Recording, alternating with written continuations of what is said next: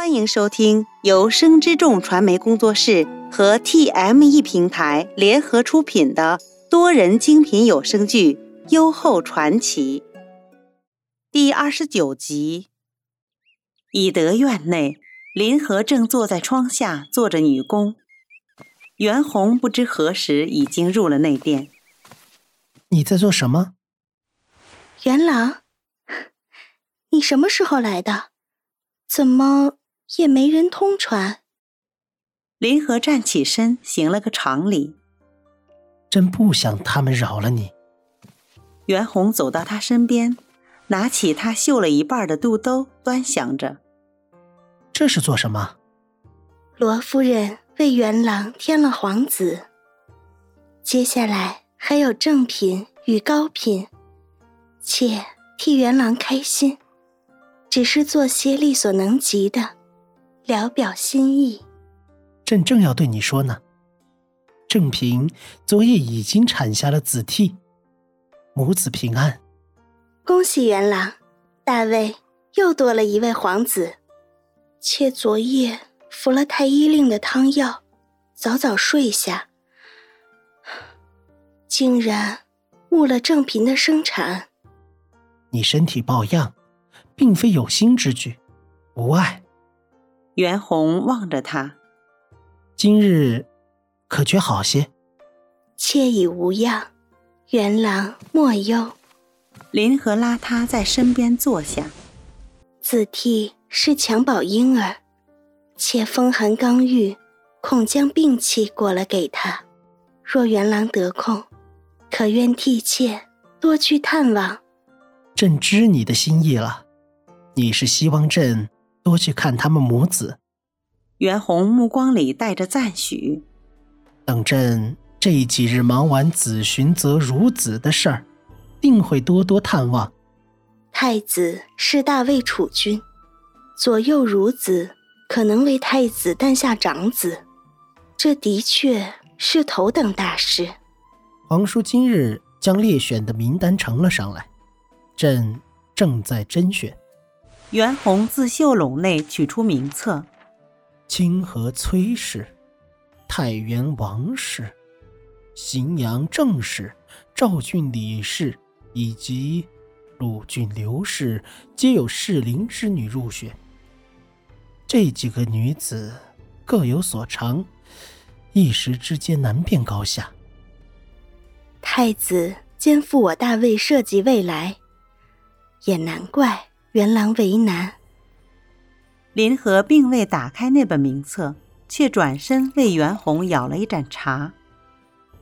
切记得，元郎要以冯司徒嫡女为太子妃，可他却不善汉文。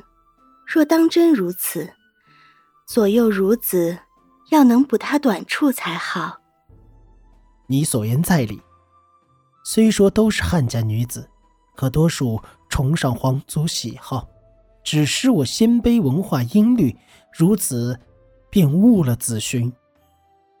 袁弘微笑颔首，呵，你一语点醒了朕这个局中人。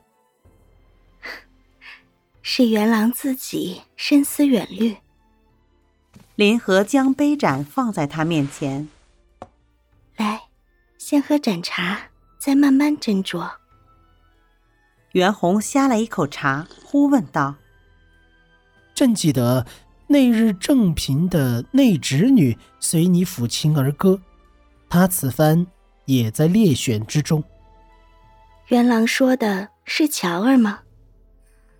他倒是个聪明伶俐的孩子，且善汉家歌赋音律。那以你之见，此女可能入选东宫？妾与他相处不久，不敢断言。朕记得此女是正嫔央了朕，特意召进宫来陪伴她生产的。那日，在以德院又见到李贵嫔刻意的引荐，莫不是他们有意为之？袁弘微微蹙眉。元郎，妾有拙见。不知当不当讲？你我之间还有什么不能言明？袁弘望着他，既如此，妾便直说了。林和往他茶盏里添了茶。妾思忖着，不论李贵嫔是否有心将他引荐给妾，只要他心地善良，能助太子精进汉学。旁的事，不足为虑。袁弘望着他，知音难觅，懂朕的，唯你一人。御书房内，袁弘与任城王袁成以及咸阳王袁喜坐于一席，边饮茶边议择选孺子之事。袁成先开了口：“陛下，臣重新修册。”将入选女子父兄之职、母家谱系、所善之计，皆详尽于内。若朝中众人皆像皇叔这般行事虑无不周，朕便可安心在外开疆拓土了。说完，细细将名册审阅一番。皇族之中，凡未婚子弟、嫡妻王妃，务必迎娶汉人氏族之女。今日，朕先为子寻定下左右孺子，以示皇族。袁喜接过话来：“陛下所言极是，若欲长治久安，汉家大族之力不容小觑。”袁弘颔首称赞，将名册递给袁喜：“二弟，你也瞧瞧皇叔列选的女子。”袁喜阅罢，笑道：“这五大世家之中，除鲁郡刘氏。”其余各家皆有女子在陛下后宫及宗亲皇族府邸。袁弘微微一笑，转头问袁成道：“皇叔可有举荐之人？”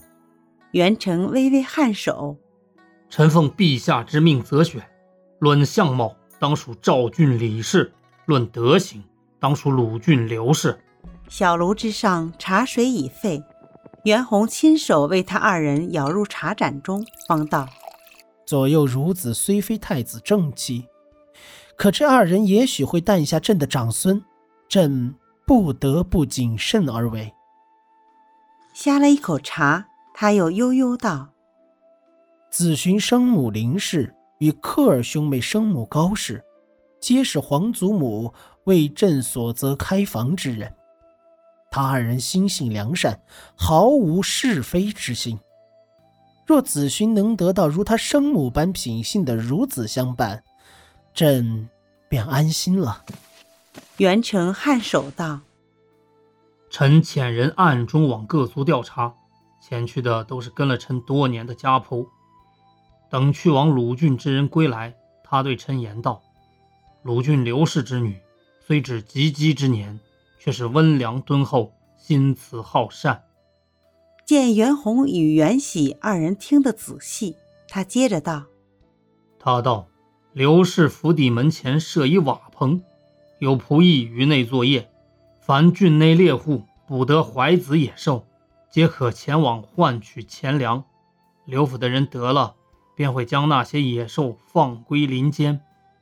而此举便是刘氏嫡女所想。”袁成言语之间。袁弘不时微微颔首，袁成言罢，袁喜便开口道：“小小年纪便有这样惜物之心，着实难得。”孟子有云：“君子之于物也，爱人而服人于民也；人之而服亲，亲亲而人民，人民而爱物。”太子身边若有这样良善之人相伴，必可待子民以仁爱。言罢，袁弘便以朱笔画圈，将鲁郡刘氏定为袁寻的左孺子。袁成与袁喜齐齐起身，臣贺陛下为太子觅得良人。还有荥阳郑氏之女，朕那日见过她一面。颇通汉家之学，若以此女为子寻幼孺子，皇叔与二弟意下如何？臣闻此女善音律，能诗文，既有缘得见陛下，那也算命中注定。袁弘复又执朱笔，定下郑乔为幼孺子。本集播讲完毕，喜欢的话请记得订阅，分享越多更新越多哦。